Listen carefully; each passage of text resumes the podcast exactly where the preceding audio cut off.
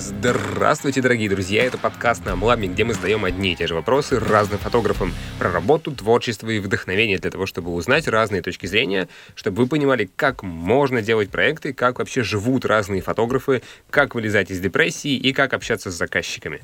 Погнали! Добрый вечер, дорогие друзья! Ну что ж, я рад вас э, видеть, приветствовать и спасибо, что пришли на наш э, новый выпуск подкаста «Три вопроса фотографу». Сегодня у нас в гостях Александр Лыгин. Это лайфстайл-фотограф и блогер. Сегодня будет, мне кажется, безумно интересно, потому что у нас еще если мне память не отшибает, не было ни одного лайфстайл-фотографа и блогера. И мы будем задавать Саше наши классические три вопроса. Будем спрашивать про творчество, да, как он придумывает идеи, откуда он их берет, как он их прорабатывает, потому что Саша отлично снимает. Вы можете посмотреть его ленту, там великолепные картинки и довольно смешные видосы, между прочим. Второе, что мы будем спрашивать про коммерческую деятельность. Я ни черта не понимаю в коммерческой деятельности у блогера, безумно интересно, так как Саша все-таки фотограф, да, то есть я не понимаю, как, как, как вот там происходит вот эта вот вся движуха, что там за клиенты, как они работают. Постараемся сегодня это немножко тоже узнать. И третье, наш классический вопрос про мотивацию, как не попадать в депрессию, как вылезать, если ты вступил в нее. Соответственно, это тоже постараемся узнать.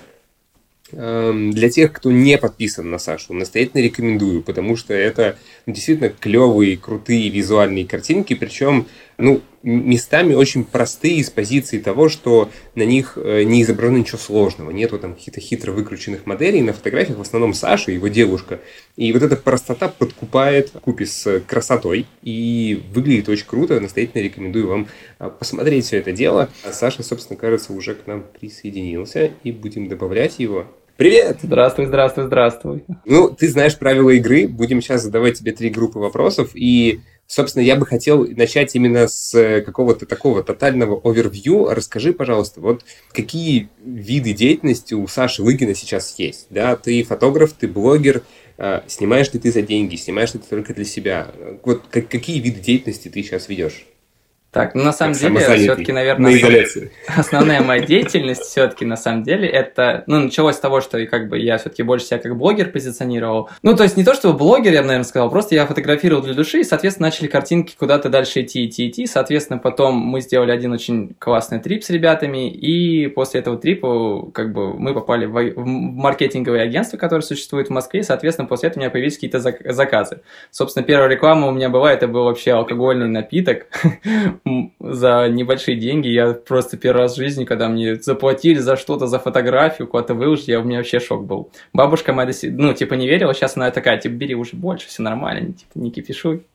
Вот. Ну, все это начиналось именно с того, что, да, мы, я фотографировал для души, соответственно, выходили какие-то бренды с какими-то запросами, то есть э, бренды, как правило, работают через агентство, не напрямую. Mm-hmm. И, соответственно, запрос агентства пишет, типа, вот есть такой бренд, ваша стоимость, что вы, ну, типа, ваша стоимость, какие у вас условия, бартер, не бартер, там и так далее, и так далее. Соответственно, ты уже прописываешь свои условия, которые тебе комфортны для того, чтобы выставить пост. Соответственно, uh-huh, uh-huh. что касается обычной фотосъемки, то я, на самом деле, не беру, я очень редко беру клиентов снимать, не очень много запросов поступает. Я хотел вот в этом году начать, собственно, эту деятельность, я хотел снимать уже людей, потому что я снимаю людей для души. То есть вот я с кем-то оказываюсь uh-huh. в поездке, мне нравится, я кайфую от этого. Мне нравится снимать людей, я могу увижу кадр с ними, я их обязательно сфотографирую. Но вот именно какая-то коммерческая деятельность, ну, коммерческая съемка именно людей для меня все-таки такое как-то что-то, ну, я не знаю, я просто, наверное, не пробовал. Ну, как не то чтобы не пробовал, я пробовал, я снимал, но вот мне как-то, как-то вот мне комфортнее именно снимать в кайф. В этом году, как я уже сказал, хотел попробовать, но вот к сожалению, такая ситуация сейчас на 2020 внес свои коррективы, да. Да, поэтому, поэтому, поэтому план немножко изменили. Соответственно, еще у меня также есть э, пресеты, которые мы делаем, э, которые мы, собственно, делаем, продаем. Вот, mm-hmm. тоже я, наверное, один из самых последних блогеров с Машей, кто запустил, потому что это же очень стало популярным давно. Но у меня подпи... ну, наши подписчики, они очень просили сделать, и, собственно, я, если честно, я у меня есть такая нотка жадности, что ли. Я как бы тем людям, которые как сказать, которые хотят изучать, хотят что-то, хотят получить какие-то знания и э, как-то делают это правильно, то есть не просто типа такие пишут, типа пишут, а скинь мне это там, а что это за музыка, ну, допустим, у тебя была, а что за трек, ну, то есть не здрасте, ну, каких-то вот уважительных манер хотя бы нету, мне прям не хочется делиться с такими людьми, потому что очень много еще перекупщиков, знаешь, существует, как, ну, типа, вот мы запустили пресеты, и, соответственно, я захожу на множество количества пабликов различных и вижу там, что продаются, ну, сливаются наши пресеты, что это тоже вот в России есть такая тенденция. О, да, ну, это классика, в смысле, мы вот занимаемся видео видеокурсами, и ты, ты такой, stories типа, о, за 5 рублей наш курс продают. Мы потратили на него всего 200 тысяч на производство. Там целая команда работала, тут за сатен его продают. Такой думаешь, м-м, да, хочется убивать людей в этот момент. Я согласен, потому что вот в Америке как бы все-таки это жестче, как бы, знаешь, э, регулируется, а у нас... Э, вот я, наверное, тоже был таким человеком, который, знаешь, хотел бы что-то найти раньше, там, подешевле, побыстрее, попроще, но когда ты начинаешь создавать свой продукт, ты понимаешь, сколько ты в него вкладываешь, ты понимаешь какие-то затраты, какие-то затраты там физические, эмоциональные, деньги, э, ну, и ты понимаешь ценность, и, соответственно, там, если я хочу сейчас какой-то продукт найти, то я его покупаю у людей, потому что я знаю, что за этим стоит, какой за этим стоит путь и так далее, и поэтому вот, э, ну, конечно, видно находить, что кто-то продает пресеты, но я всегда стараюсь аккуратно писать людям, типа, ребят, пожалуйста, вот я правообладатель этих пресетов, пожалуйста, могли бы вы не заниматься перепродажей, буду очень благодарен. То есть я всегда пишу очень всегда так как-то, ну, без Бежевый. всяких нажимов, да, без дерзости, я просто пишу добрый день, типа я бы хотел бы попросить вас, чтобы вы удалили мои пресеты, которые вы продаете.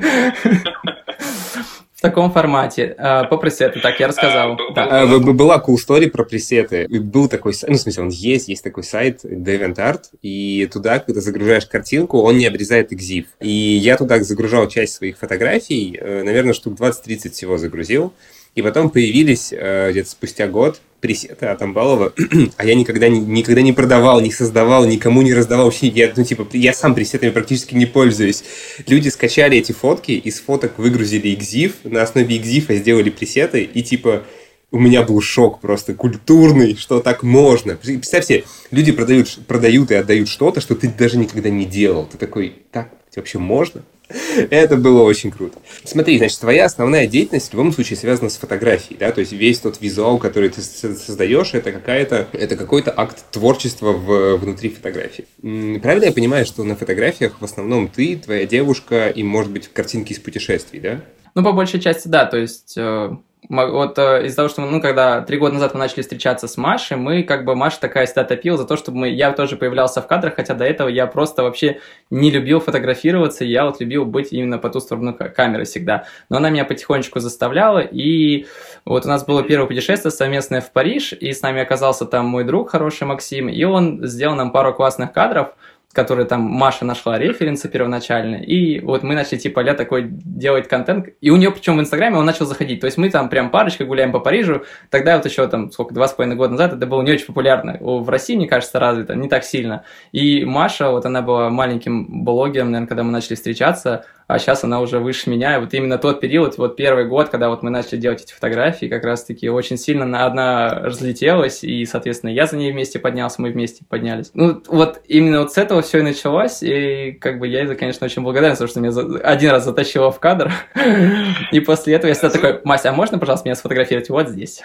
Слушай, вот как раз интересно, как, как, как поменялся твой образ мысли, и как ты сейчас придумываешь и продумываешь картинки для своего блога, да, то есть, условно, э, твой, ну, как бы, твое лицо, твой э, образ, это тот контент, который ты создаешь, выкладываешь в Инстаграм.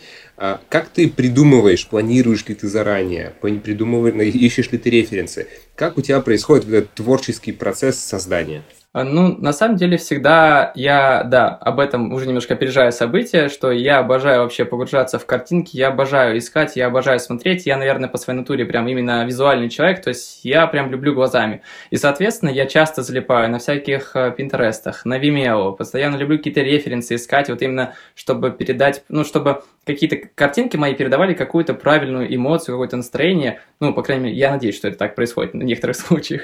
Вот. И, соответственно, поэтому, если я хочу какую-то фотографию, то, как правило, я что-то подготавливаю. То есть я, может быть, посмотрю, какая это одежда. То есть, допустим, если это дома белая стена, то я посмотрю, что, что можно было бы одеть такого интересного, чтобы это выделялось, чтобы это смотрелось классно. Опять же, также в путешествиях. Путешествие – это вообще отдельная история. Я всегда полностью продумаю маршрут. То есть даже если мы едем в поездку с каким-то брендом, допустим, я не знаю, там едем в Аргентину, к примеру, то, я, ну, точнее, это просто был пример, мы с Мини ездили в Аргентину, и я прописал весь маршрут, ну, у нас есть запланированный маршрут, то есть, типа, допустим, за 5 дней мы должны приехать, типа, из А в точку Б, и, соответственно, вот на эти пути я ищу постоянно локации, которые я бы хотел посетить, и которые я предлагаю организаторам, потому что говорю, ребят, посмотрите, здесь классный ледник, здесь классный топ, потому что, как бы, не знаю, я очень люблю планировать и люблю все подготавливать, соответственно, зная локацию, которую там я окажусь так или иначе, я примерно, опять же, подбираю вещи, которые бы классно бы смотрели смотрелись там. То есть, понятное дело, что все предугадать невозможно, но как минимум можно там плюс-минус быть готовым. То есть какую-то взять рубашку, например, либо там понять, что ты будешь в футболке, там, я не знаю, с каким-нибудь э, каким-нибудь классным там, не знаю, цепочкой, там, например, ну, что-то в таком формате, то есть это все, опять же, идет из Пинтереста, то есть вот именно есть у меня референсы по позировкам, по кадрам, которые, бы я, которые мне просто нравятся, которые меня визуально заряжают, которые прям я бы хотел бы, чтобы в моей галерее были такие там схожие кадры. Соответственно, потом я очень люблю рассматривать стиль, как одеваться, как может одеваться. То есть я даже Маше подсказываю, Маша мне очень много подсказывает. Я ей какие-то моменты могу подсказать в плане там одежды, в плане позировки. И вот из-за всех этих маленьких кусочков и формируется эм, какая-то вот такая вот, как сказать, вот поездка. Офигеть. Ну, то, то есть, я, я правильно понимаю, что у тебя фотосессия, на самом деле, условно, в голове готова еще до того, как вы даже вещи собрали и выехали? Ну, по факту, да. Ну, то есть, не всегда, конечно, понятное дело, это происходит, но по большей части я каждое путешествие, опять же говорю, вот, э, готовлюсь. Вот, допустим, у нас было там путешествие сейчас недавно, самое, точнее, последнее перед, когда началась эта ситуация, у нас было путешествие в Таиланд, на, нас один резорт пригласил, и я залез на картинки, на хэштеги, на отметки геолокации, полез по тем, кто просто люди, которые там отдыхали, выкладывали свои фотографии, я смотрел, что я могу найти прикольного, что впоследствии я могу сфотографировать. То есть, чтобы не просто там, допустим, приехать и день смотреть, осматривать локации и понимать там, а чтобы я уже приехал, и у меня было в голове какое-то там понимание того, где я нахожусь, что я могу сфоткать уже, то есть у меня уже изначально есть идея, соответственно, когда я приезжаю... Ты, ты, ты в душе продюсер, походу, да? Ну, я просто не могу... Не, мне очень тяжело все доверять другим людям, и я как-то привык, я, конечно, не могу делегировать обязанности, я люблю все сам делать, не знаю почему, потому что я как бы в своих силах, я уверен, даже если я профокаплюсь, я уверен, что это я сделал, то есть я никого не буду в этом винить и так далее. Поэтому вот именно я люблю всегда сам все подходить, и мне как-то комфортнее, чтобы я это сам все делал. Ну, как-то вот так происходит. А, слушай, интересно, у тебя есть э, план, вот вы едете куда-то, да, в какую-то точку X. Как ты понимаешь, сколько картинок ты снимешь? То есть понятно, что ты ищешь самые лучшие локации, ты смотришь хэштеги, смотришь картинки других людей в этих местах, там что там, наверное, у заказчика берешь. Как ты понимаешь, сколько, условно, материала тебе нужно снять? Это прописывается в ТЗ или ты сам себе придумываешь? Ну, как, если как мы сейчас говорим о каких-то брендовых поездках, правильно? То есть изначально у нас, там, когда бренд делает запрос, на какую-то поездку, то есть, соответственно, там уже у нас есть обговоренное количество постов. Вот, какой нам нужно сделать. Соответственно, я опять же пробиваю, что я хочу сделать, но помимо всего, из этой поездки мы часто, ну, из каких-то поездок мы часто привозим материал для себя, потому что все-таки, ну, что, простите, да, рекламу, это тоже не кайфово, и там, допустим, хоть бы какая-нибудь, ну, какая, никакая реклама будет классная, но все равно подписчики любят, когда реклама все-таки поменьше.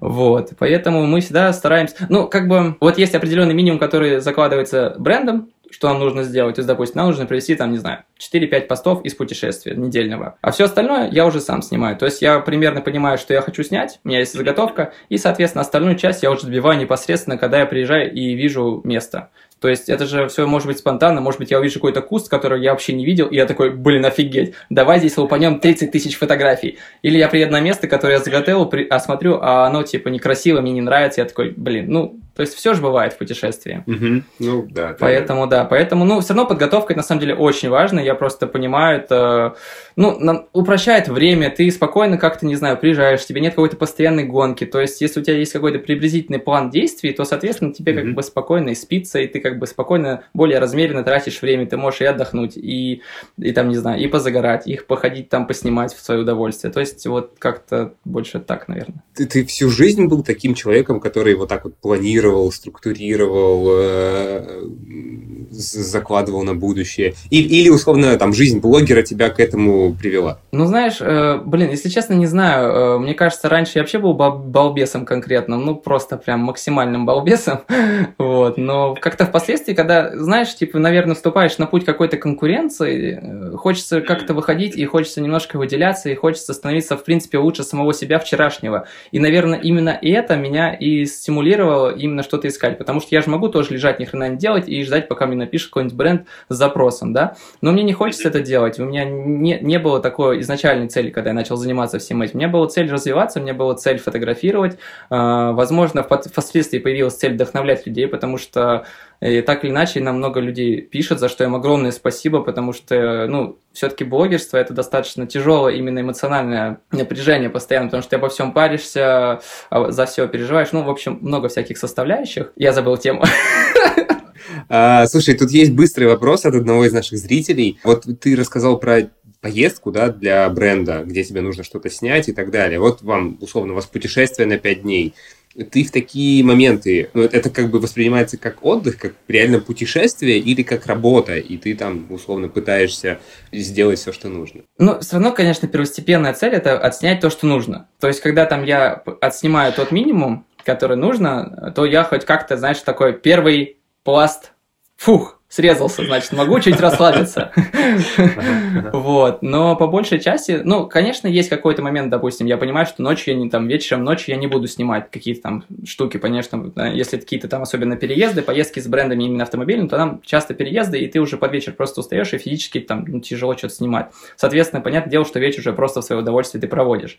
Но по большей части, да, мы всегда в поездках, на самом деле даже не важно, это брендовые или наши свои, мы всегда встаем типа часов там в 5-6, готовимся и идем снимать свое удовольствие, кайфуем, Ох, там ходим. Мать, в 6 утра. Ну, я сейчас каждое утро, в принципе, встаю в 5.50, в 6 утра каждое утро. Это просто моя мечта, я, мне кажется... А это круто, знаешь, как? Круто, вот именно, я даже не то, что представляю с какой-то там, типа, позиции, ну, дела, конечно, ты можешь с утра там почитать, отдохнуть, просто вот именно утренняя атмосфера, она очень кайфовая, я вот заметил сейчас, когда вот город остановился вот во всей этой вирусной истории, ты выходишь с утра, ты слышишь пение птиц, ты смотришь, как, типа, начинает солнце вставать, и, я не знаю, я испытываю от этого очень классные эмоции, я прям кайфую, то есть у меня прям внутренне такой, знаешь, эндорфин подскакивает, и я прям, блин, кайф. Как хорошо, что я проснулся пораньше, и я кайфанул. Даже там, я могу не снять какой-то сторис, либо там не могу снять какой-то кадр, но я просто, если глазами это замечаю, я вижу, что это красиво, то я от этого кайфую, и как-то мне легче становится. Я, короче, правда, получаю от этого... А во сколько, во сколько ты ложишься в таком случае?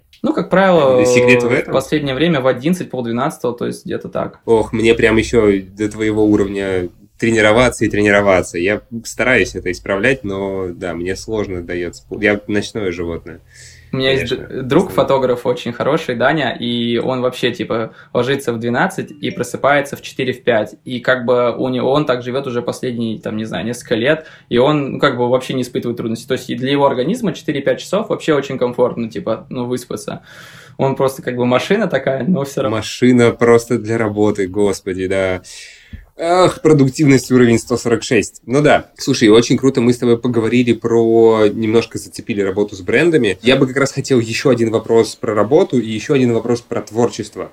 А, очень клевый рассказ про то, как ты эм, ну, готовишь все эти съемки заранее. А как, как ты придумываешь видосы. Потому что я орал с видоса с таксой. Это спорт под Eye of Tiger. Это просто, это же Eye of Tiger, да? Или нет? Или там был... Это, если честно, для меня это песня Рокки Бальбо. Просто все. Я ну, Рокки да, Бальбо, я и, знаю, как она играет, и я ее хотел.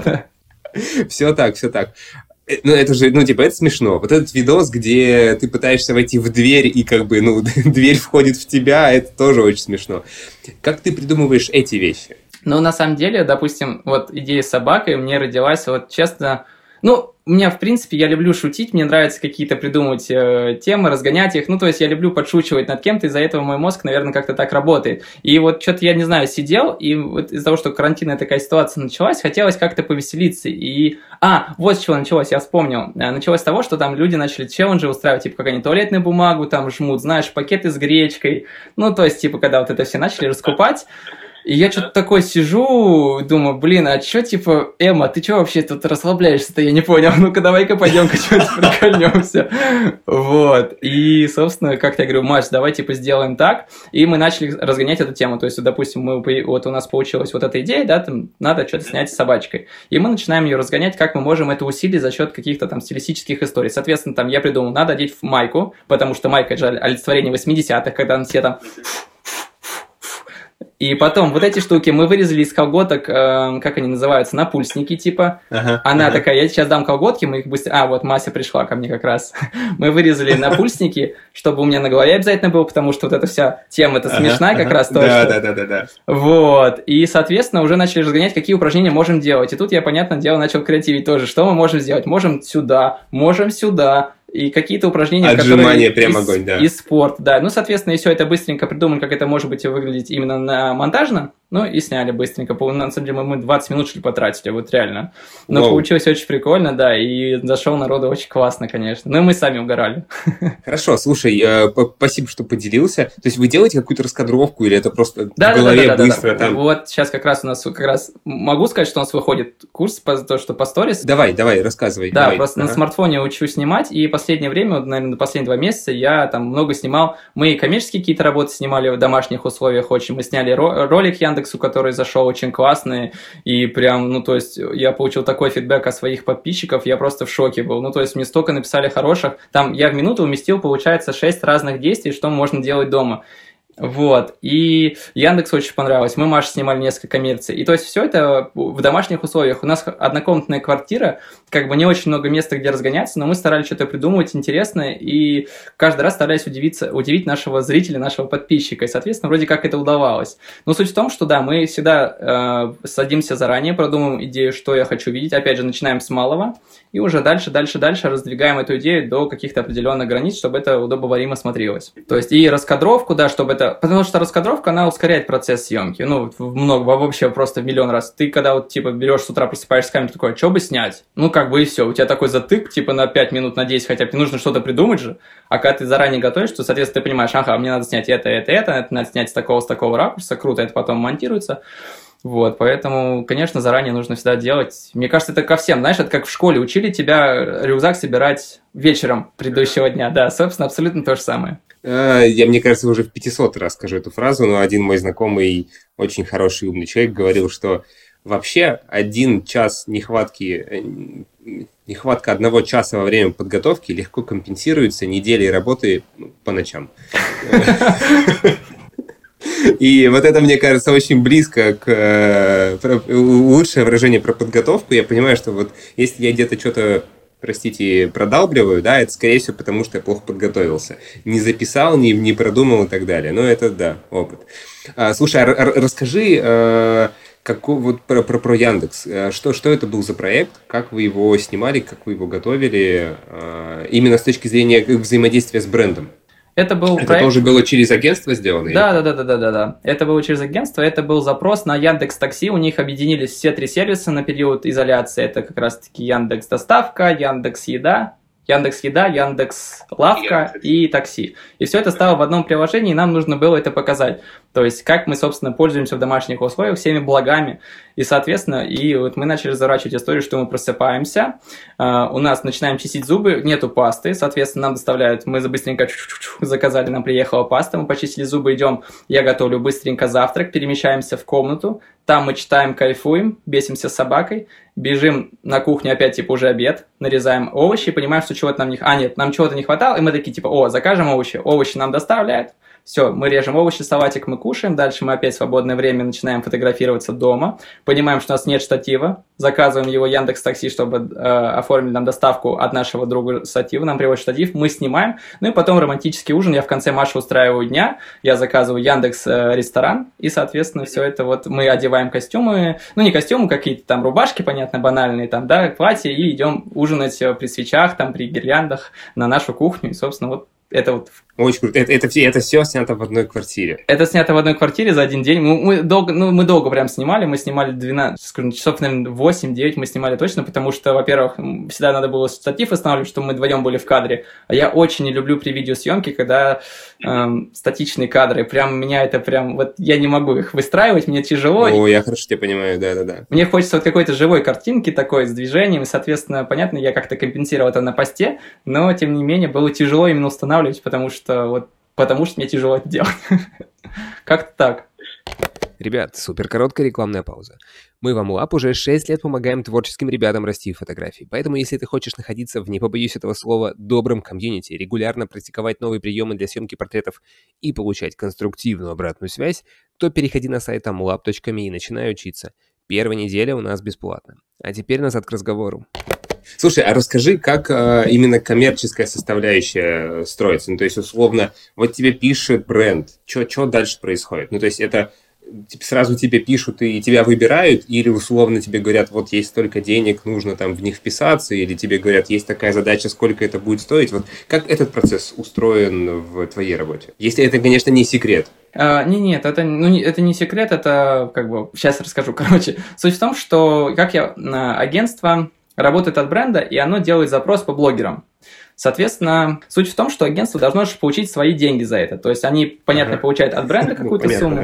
Да. И суть в том, что им нужно найти блогеров, которые подходят по, там, под рекламную кампанию по тем или иным параметрам, и, соответственно, как можно дешевле это нужно сделать. Соответственно, они начинают раскидывать, делать вкид во все блогеры, и, соответственно, блогеры начинают писать им ценники кто бы за что сделал тот или иной проект. Опять же, стоимость э, строится из-за там, ну, понятно, сложные задания, что нужно сделать, какой бриф, э, сроки, ну, то есть принципе, стандартный, стандартный набор.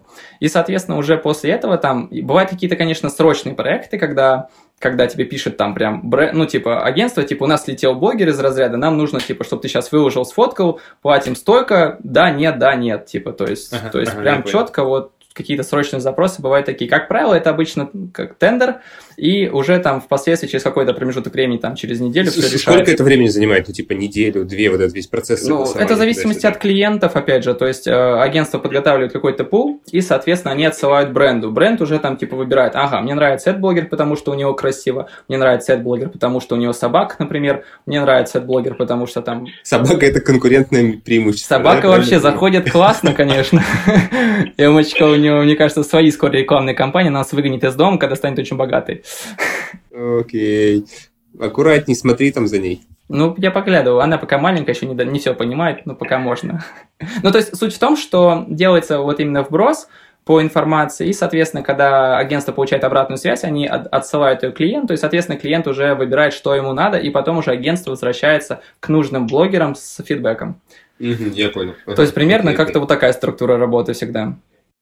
Слушай, можешь э, примерно обозначить диапазон вот стоимость таких проектов от до? Может, понятно, что верхняя граница какая-то может быть очень большая, но какая-то средняя по больнице. Ну, на самом деле, очень тоже, опять же, по-разному. У каждого блогера индивидуальный ценник. Я, конечно, не хотел бы называть свои, но потому что все-таки мы здесь не о деньгах разговариваем. Вот. Но суть в том, что у каждого блогера есть свое ценообразование. И, допустим, вот, к примеру, там, допустим, есть человек, у которого 100 тысяч подписчиков, он оценивает свою деятельность, ну, к примеру, допустим, 30 тысяч рублей. Пост стоит, да? А есть блогер-миллионник, который берет тоже 30 тысяч рублей. То есть бывают и такие случаи. И при этом, когда агентство будет выбирать среди двух, там, допустим, этот миллионник может быть чуть-чуть накрученный, а, допустим, а у 100-тысячника очень классная аудитория, но при этом, опять, понятное дело, что агентство возьмет миллионника, потому что он миллионник, соответственно, потом в отчетах будет то, что, ребята, у нас был миллионник, то есть, и, соответственно, и они потратили намного меньше денег на него. То есть, это, в принципе, ну, блин, на самом деле рынок очень разбросанный в зависимости от того, какой ты блогер. Там уверен, что какая-нибудь Настя Евлеева там берет около миллиона рублей, я думаю, около от 500 тысяч до полтора миллиона рублей. Мне кажется, примерно такие стоимости. То есть, в среднем это получается от 10 тысяч до 500, наверное. Вот в среднем такой пост. Это в зависимости, опять, от уровня. Смотри, а вот условно там стоимость э, за пост и стоимость, ну, за фотку, да, и стоимость за видос – и стоимость за, за, за путешествие там типа на, на неделю с четырьмя постами. Это ну, насколько большая разница? Условно, фотка от, от видоса отличается там десятикратно или ну, хотя бы просто, чтобы уровень понимать? Ну, как правило, видос, он идет, по-моему, ну, как в среднем по рынку идет 2х. То есть, допустим, там, не знаю, пост стоит 50 тысяч рублей, соответственно, видео стоит 100 тысяч. Окей, okay, видос будет. Опять же, все зависит от идеи. Кто-то может тебе зайти с идеей, типа, снимите нам, пожалуйста, гифку, как я не знаю, там у вас вот э, реклама там сок, у меня здесь сок, как вы чокаетесь, гифка, да, там двухсекундная. А есть такие бренды, которые заходят и просят снять рекламную кампанию, типа как вот мы Яндексу снимали. Ну, типа Яндекс, да, Сценарием и так далее, и так далее, чтобы это было красиво, престижно и так далее. То есть, понятно, все зависит опять же от проекта. Но, как правило, вид, видос 2х. Э, поездки, поездки это отдельная тема. Тоже тут э, посты тоже считаются по завышенной цене, в принципе, если какие-то там сложные сложные поездки. Если эта поездка тебе в кайф, то есть, допустим, там, я не был никогда, допустим, не знаю, там, на Мальдивах, например, я, конечно, с удовольствием поеду сам на Мальдивы, съездю и в удовольствие поснимаю. Но, например, если, допустим, там, мне приглашают, не знаю, какую-нибудь в Индию, э, да, там, Министерство туризма, то понятное дело, что, как бы, я подумаю, э, как, что бы я хотел получить, потому что все-таки поездка достаточно тяжелая, э, непростая, и хрен знает, что там вообще случится со мной. Да, то есть это тоже вот именно от, а, и от личных приоритетов надо отталкиваться, и от вот куда ты едешь именно направление точки. То есть, ну, в целом тоже там, если это брать денежный эквивалент, то все-таки чуть выше, процентов, наверное, на 20 берется по стоимости поста. Ага, я Окей, очень круто. Слушай, спасибо тебе большое, что ты рассказал вот эту какую-то внутрянку, потому что она, конечно, без, безумно интересна. Понятно, что это рядом, но потому что это один из видов деятельности для фотографа, да, потенциальный. И если там в обычной коммерческой, частной, семейной, там, свадебной фотографии я хотя бы хоть как-то там в контексте, да, то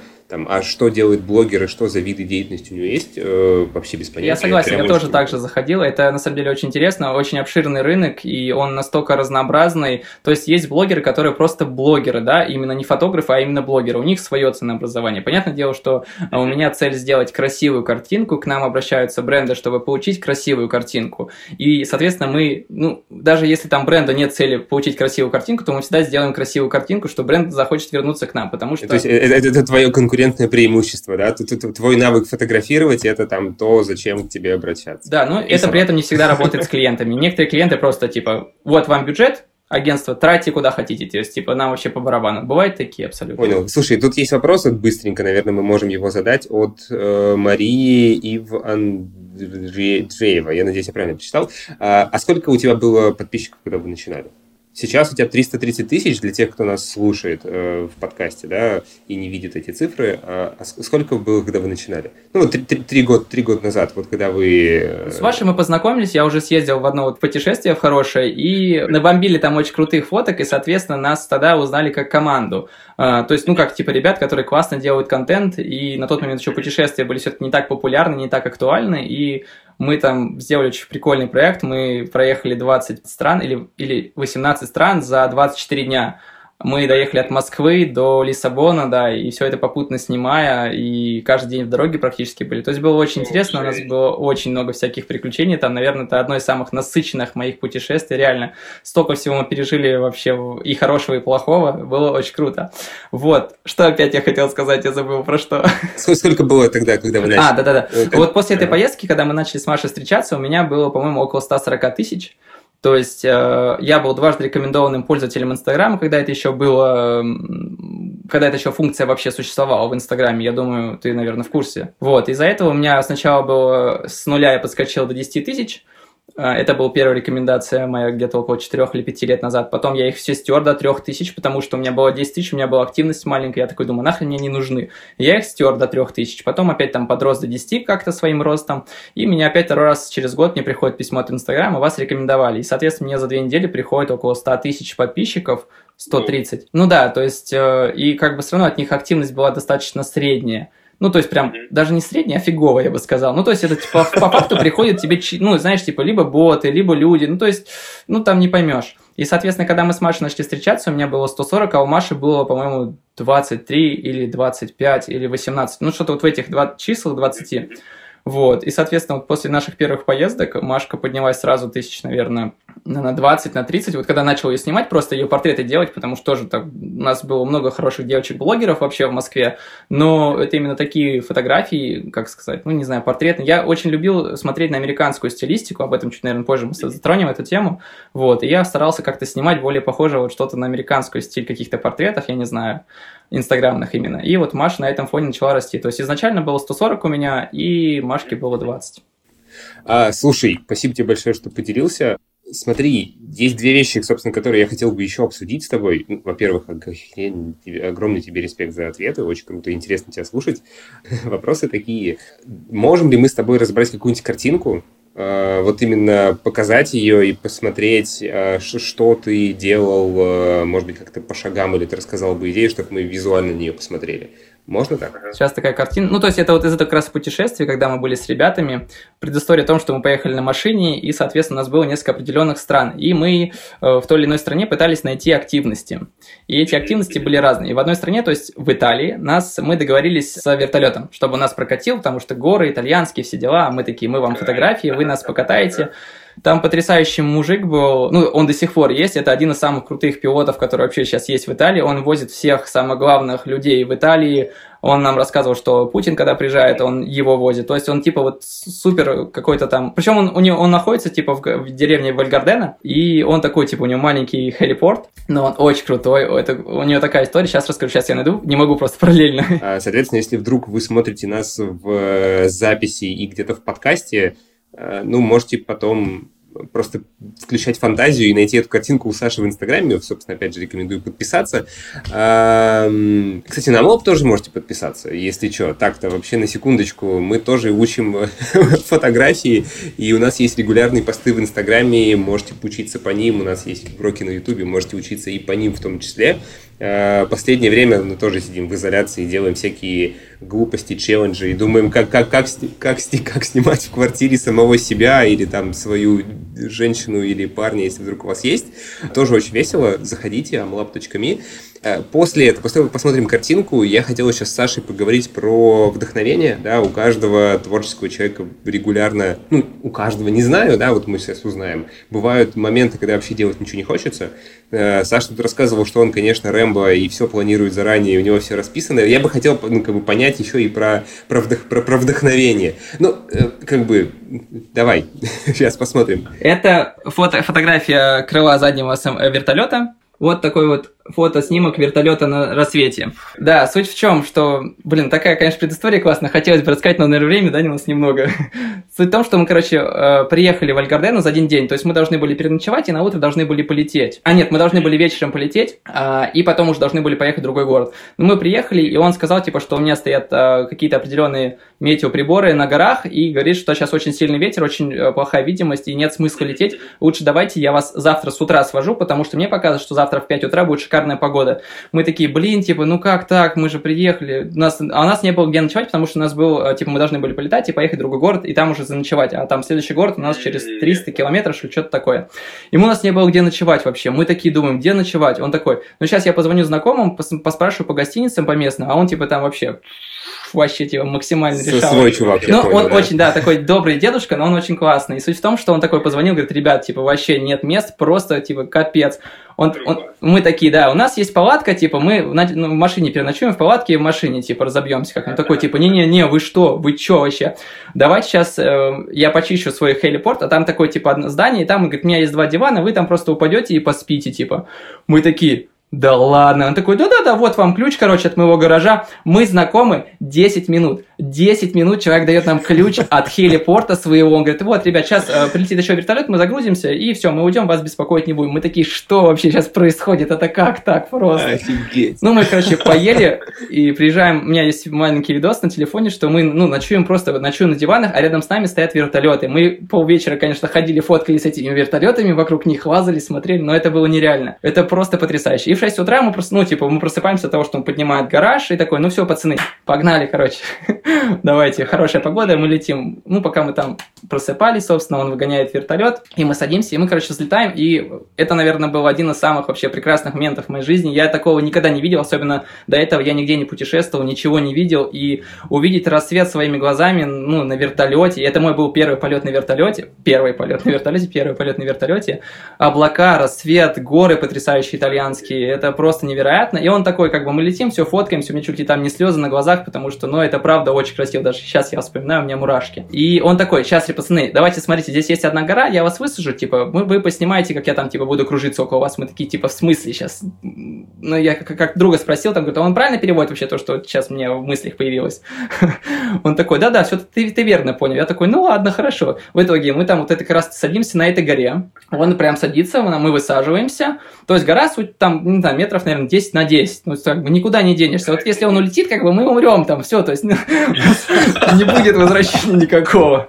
Вот. И он, и он полетел вокруг горы, и он как раз таки вот И он как раз-таки вот здесь начал кружиться на фоне солнца. То есть у него есть уже какие-то фишки свои, и он начал крутиться там и перед солнцем. И то есть, соответственно, там получается такой контраст. И это я смотрю просто, у меня нет слов, я вообще в шоке, что происходит. Мы стоим на горе на высоте 2000 метров, откуда не спуститься, передо мной кружит самолет, а я это фотографирую. Ну, то есть это, это настолько невероятное было ощущение. И вот здесь как бы мы не могли планировать, что вообще может произойти. То есть вот этот кадр, когда из, эм, из кабины, да, я э, мечтал о нем, я мечтал его сделать. Э, то есть я мечтал его сделать с момента, как я начал вести Инстаграм. Я видел американских фотографов, и, ну, когда, которые над Нью-Йорком летают, это самый популярный, у них тоже есть хелипорт. И я мечтала сделать. У меня, понятно, был в сохраненках. Я как только у меня появилась возможность открыть дверь и сфоткать, я это сделал. Но вот именно когда ты оказался вот на скале, когда ты стоишь, и у тебя там, не знаю, слезы, тебя разрывают от эмоций, и ты это все фотографируешь, и как бы, ну, ты не можешь этого представить. Вообще, я не мог этого представить. К этому нельзя быть готовым просто в принципе. Вот. Поэтому тут уже как бы экспромт. И такой экспромт случается достаточно часто в каких-то ситуациях. То есть... Слушай, а что происходило? Что ты чувствовал? Что происходило в твоей голове, когда ты высовывался из вертолета и снимал как бы вдоль? Если честно, я сначала просто такой открыл дверь, такой, может быть, все-таки я не буду этот кадр делать. Как бы я посмотрел, мне достаточно, как бы все, в принципе, глазами запечатлел, все хорошо. да не, на самом деле очень страшно, потому что я, в принципе, ну, как бы, блин, ну, знаешь, вот, какие-то мысли в голове все равно плохие про а вдруг там ремень сейчас не выдержит, типа там, ну, как бы все равно страшно, знаешь, как на американских горах, ты так, ну, не знаю, лично я держусь всегда за них очень сильно, да, не могу руки отпустить. Вот, здесь то же самое. Ты вроде бы на ремнях сидишь, как бы, и, и как бы ты такой, как бы, вот, раз, два, три, ну, все-таки давай, и такой, типа, обратно, знаешь, а потом ты понимаешь, что это кайфово, что это такие чувства невероятные, и как бы уже более спокойно э, высовываешься и смотришь. Я аж спотел, блин, капец, ты рассказываешь, а такое ощущение, что в вертолете я сижу. Было очень круто, правда, это невероятно, если честно. Это очень классное впечатление в моей жизни, которое я могу пересказывать бесконечно, мне кажется. Офигенно. Спасибо тебе большое, что ты поделился. Охерительно. Очень-очень-очень круто. А можно еще добавлю про этого мужичка? Давай, он, конечно. Он, он, он как-то он как-то был в какой-то э, передаче «Орла и решка» тоже, где они были в итальянских горах, в Альпах, и как раз-таки, ну, показывает там, типа, у кого золотая карта, и я смотрю, это он, я такой, да ладно, типа, а это, типа, ну, считается самым классным реально хелипортом, который есть. И у него есть даже доска почета с фотографиями всех значимых людей, которых он возил. То есть там около, не знаю, 700 или 800 фотографий с каждым человеком, он, ну, типа, стоит в обнимку, там Шварценеггеры, не Шварценеггеры, все актеры, и это просто невероятно, если честно. Ты когда, ну, знакомишься а, с таким человеком, нет. это очень круто, да, это прям, прям круто. Он классный. Вау. Вот такая вот история. Это, это, это, это прям... А, у меня, кстати, тоже есть cool story про, про Орел и Решка. Это очень странная cool story, правда. А, мы были в Штатах, года три назад, где-то там под Невадой. И, и, и был Орел и Решка вот оттуда. Я не помню, что за выпуск, честно говоря. Но я помню, что э, парень, который долетел, он пешком куда-то шел, и, и у него не было денег вообще, тот, который, собственно, со 100 долларами. Он их копил, экономил как мог, и он дошел до какого-то Э, до какой-то забегаловки, где встретил, по-моему, украинскую женщину, которая была женой какого-то мужика, который владел этой забегаловкой. Ну, короче, очень мутная муть. И он, короче, дал ему тачку поводить за там чуть ли не за бесплатно, потому что тот посуду помыл у него на кухне. Вот такая вот история. И я, пони, я понимаю, что типа там какая-то ранняя срань, мы, собственно, куда-то едем, я захожу в какое-то очередное вот придорожное американское кафе, которые все одинаковые. А это другое, я такой, я где-то это видел я тут же прям вот в поле стою, еще этот выпуск.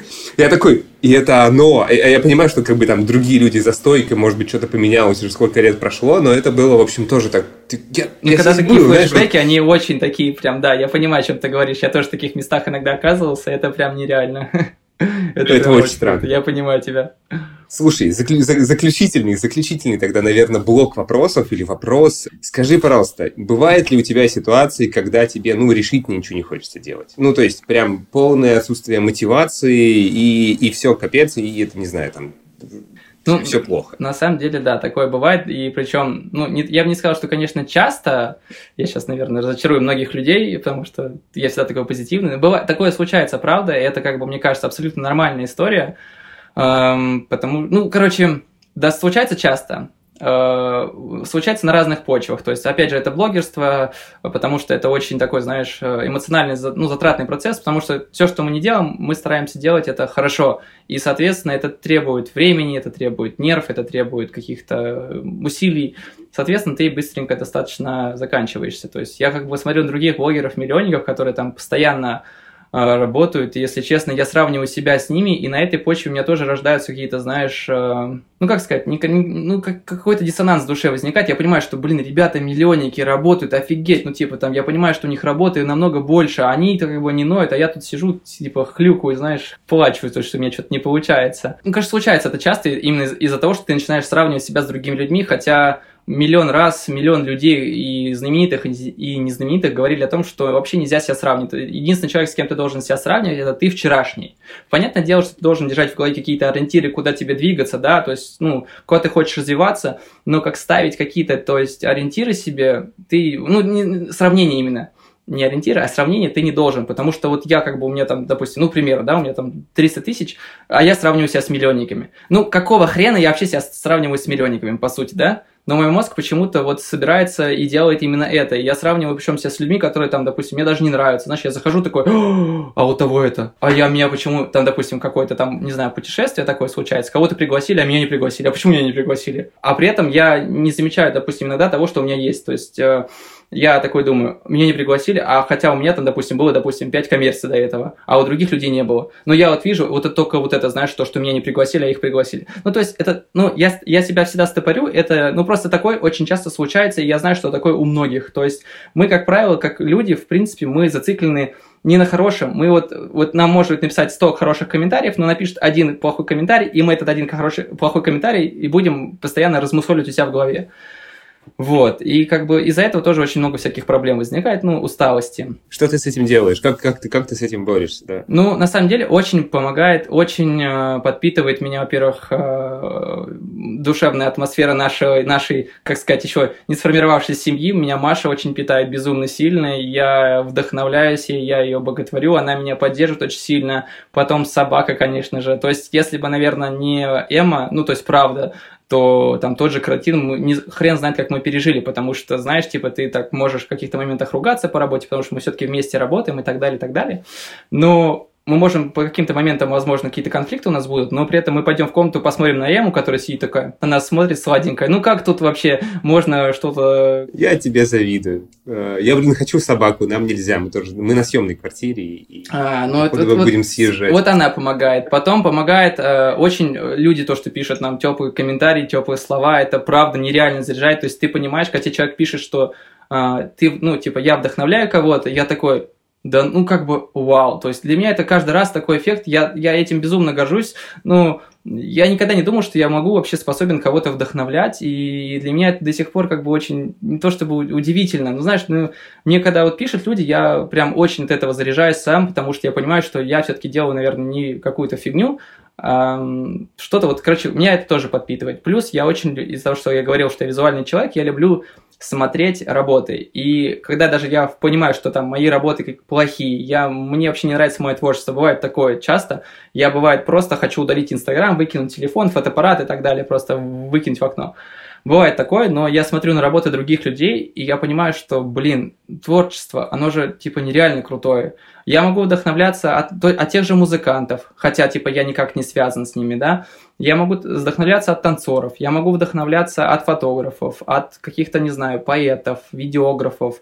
То есть, по факту, ну, я понимаю адекватно, что вокруг нас все вдохновение. Даже то, что я тебе рассказывал, я с утра хожу гулять э, на рассвете с собакой, это вдохновение. Ну, это чистой воды вдохновение. То есть, когда вот мы с Машей, потом она говорит, разбуди меня с утра, я с тобой тоже пойду гулять. И я такой, хорошо. И она такая, я не хочу вставать, но мы идем. Она видит рассвет. Спасибо тебе за то, что ты взял меня. Типа, хорошо, что ты меня разбудил, что мы пошли вместе. То есть, мы просто стоим вдвоем, мы кайфуем от рассвета, потому что это просто красиво.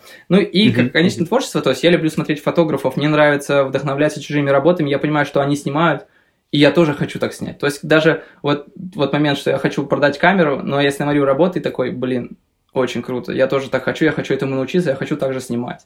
И как-то вот такое происходит движение, наверное. То есть как бы у меня мозг понимает, что я как бы могу, но душа скрипит, как сказать, наверное, так вот выразиться. Но мой мозг uh-huh. все равно понимает. И вот эта постоянная борьба, знаешь, типа как бы постоянно, короче, нужно находить, вот чтобы они вот так вот всегда жили в гармонии. Иногда нужно okay, отдыхать. Okay. Иногда нужно отдыхать обязательно, потому что на примере танцев я, ну, я танцевал 6 лет в ну, современные танцы, это типа хип-хоп, папинг и так далее, то есть это такие современные стили. И был момент, когда там, типа, у меня какая-то болезнь была или что-то, я уезжал в конце на поездки, и вот этот, типа, неделя-две без танцев, когда мой мозг станет совершенно другим, ты возвращаешься в свою стихию уже с обновленным пониманием. То есть ты забыл какие-то паттерны, которые у тебя есть в голове, свои шаблоны, они у тебя немножко уже ушли на задний план. То есть, допустим, ты снимаешь портреты какие-то, пример. Ну, и ты такой неделю выключаешь э, свой мозг, занимаешься абсолютно другими делами, и ты возвращаешься в фотографию, такой понимаешь, о, я хочу снять уже вот так. То есть у тебя совершенно другое понимание мира, и как бы ты такой опаньки, а у тебя другой шаг настал в этот момент. То есть как-то так. Вот именно отдыхать нужно, потому что перезагрузка, она обязательно важна, как и компьютеру. Компьютер не может работать без перезагрузки, по факту. Ну, тут прилетело миллион вопросов, как раз тоже про вдохновение. Раз уж ты обмолвился, что ты наблюдаешь за фотографами, нас тут пару минут буквально в эфире остается. А за кем из блогеров ты наблюдаешь? Давай топ- топ-2, топ-3. Ну, э, это, наверное, не блогеры. Я думаю, что сейчас э, все знают уже Олесио Алби. Это потрясающий фотограф, э, который... Я просто... Если не подписан на него, обязательно подпишитесь. Это, наверное, просто... Я низкий поклон. FaceTime съемки у него это просто... Я не знаю, это без слов, ребята. Так мир не снимать, как он снимает один.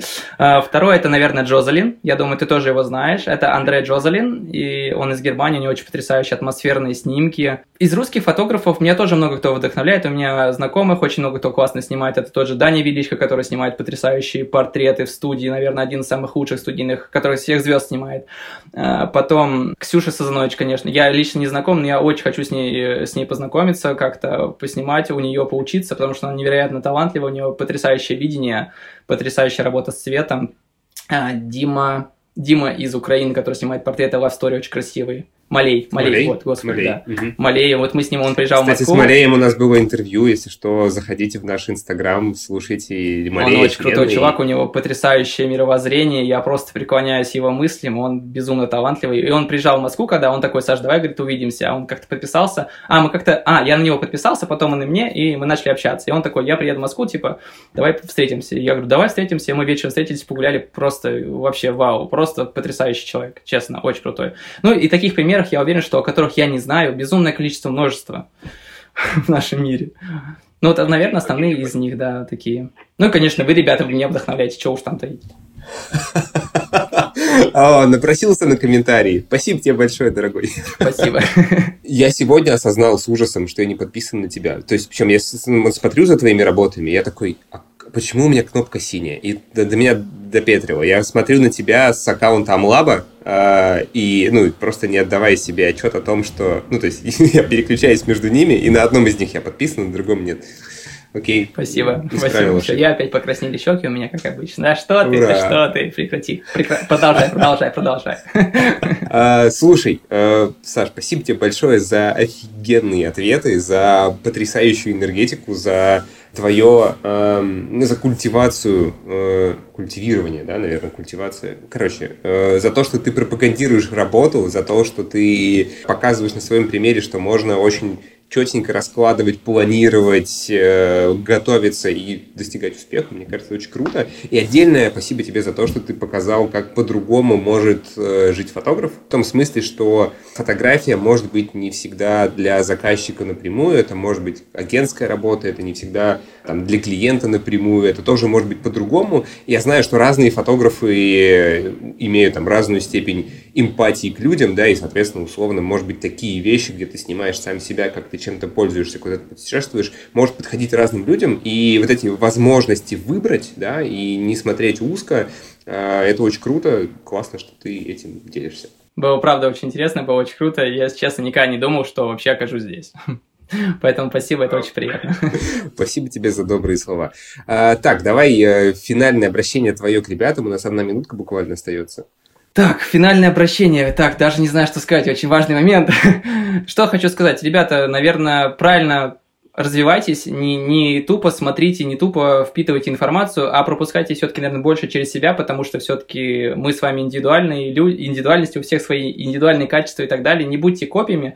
Если вы копируете, то пропускайте через себя, что-то видоизменяйте. Как-то, наверное, так, потому что сейчас очень много всего копируется, люди хотят получить э, волшебную кнопку, покупая пресеты, курсы обработки и так далее. Вся эта информация, но пропускайте четко через себя и подальше развивайте свое видение, свое творчество, чтобы вы были уникальным, а не просто второй копии кого-то. Я чертовски с тобой согласен. Мне кажется, это золотой совет, а, потому что как только ты что-то пробуешь, какую-то информацию получаешь из курса где-то еще, Дальше начинается 90% работы. Тебе нужно это самому своими лапами все сделать, попробовать, пропустить, найти ошибки, получить какую-то обратную связь. Ну, то есть это не, вот, не, не делается в момент. К сожалению или к счастью, наверное, скорее к счастью, вы должны это любить, чтобы вы могли находиться в этом процессе. Да, и, соответственно, если вам это нравится, то не бойтесь, вкладывайте в это силы, ресурсы, время, потому что оно... А есть еще 15 секунд, скажу. Давай, давай, давай если вы чем-то начинаете заниматься, не ставьте в приоритеты деньги и заработок. Начните с полюбите дело, полюбите сначала дело, научитесь ему, и потом вы будете зарабатывать, и дело уже будет работать на вас. Кайф. Это тоже хорошие слова. Ну что, тогда, Саш, виртуальные обнимашки. Э, Маша, привет, собаку тоже обними за меня. Я поглажу. Хорошо. Подписывайтесь на Сашу, подписывайтесь на Amlab, если хотите учиться снимать видео на телефон. Смотрите, у Саши есть курс про съемку на телефон, про придумывание идей, если хотите изучать. И, соответственно, если хотите фотографию поизучать, приходите на Amlab. Э, можете просто посмотреть, как у нас это происходит. Не обязательно платить деньги, можете просто наблюдать. На этом все. Всех спасибо обнял. огромное, спасибо. Всем пока. Всего yeah. хорошего вечера. Ну что, ребят, спасибо большое, что послушали наш подкаст. Надеюсь, он вам понравился и был полезен. И интервью с сегодняшним гостем вдохновило вас на какую-нибудь фотосессию, съемочку, идею или помогло разобраться с какой-нибудь старой проблемой, которая давно вас беспокоила.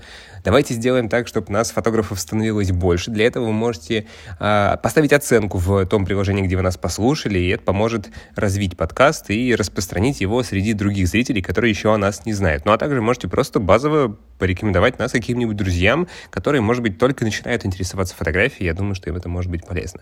Если какая-то мысль и идея из этого подкаста вам понравилась, и вы хотите ей поделиться, не стесняйтесь. Пишите в сторис, э, рассказывайте своим друзьям там, это будет очень полезно.